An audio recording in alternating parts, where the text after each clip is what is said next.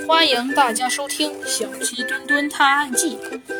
你的意思说，火是先从寝宫烧起来的，之后才蔓延到的御书房？猴子警长问道。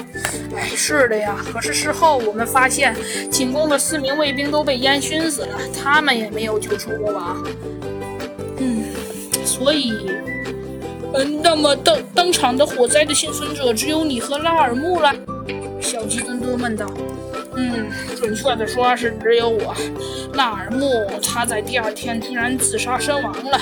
尤加更加难过的说道：“嗯，尤加他着实是一个忠心耿耿的卫兵。他本来是和拉尔木一起负责自杀的，结果被我们发现救了下来。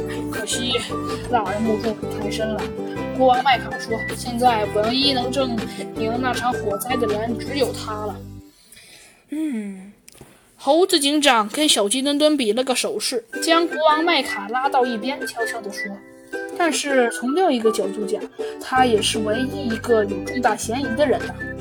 我觉得有可能就是他杀死了守卫寝宫的士兵，放火烧了寝宫的御书房，然后盗走了大海神玉的。可是如果是那样，他为什么又要自杀呀？”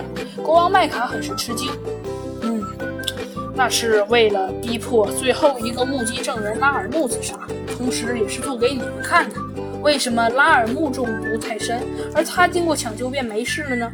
猴子警长微微一笑，他只有演这场苦肉计，才能杀死所有的目击证人。这样，不管他说什么，我们都无法证明真假了。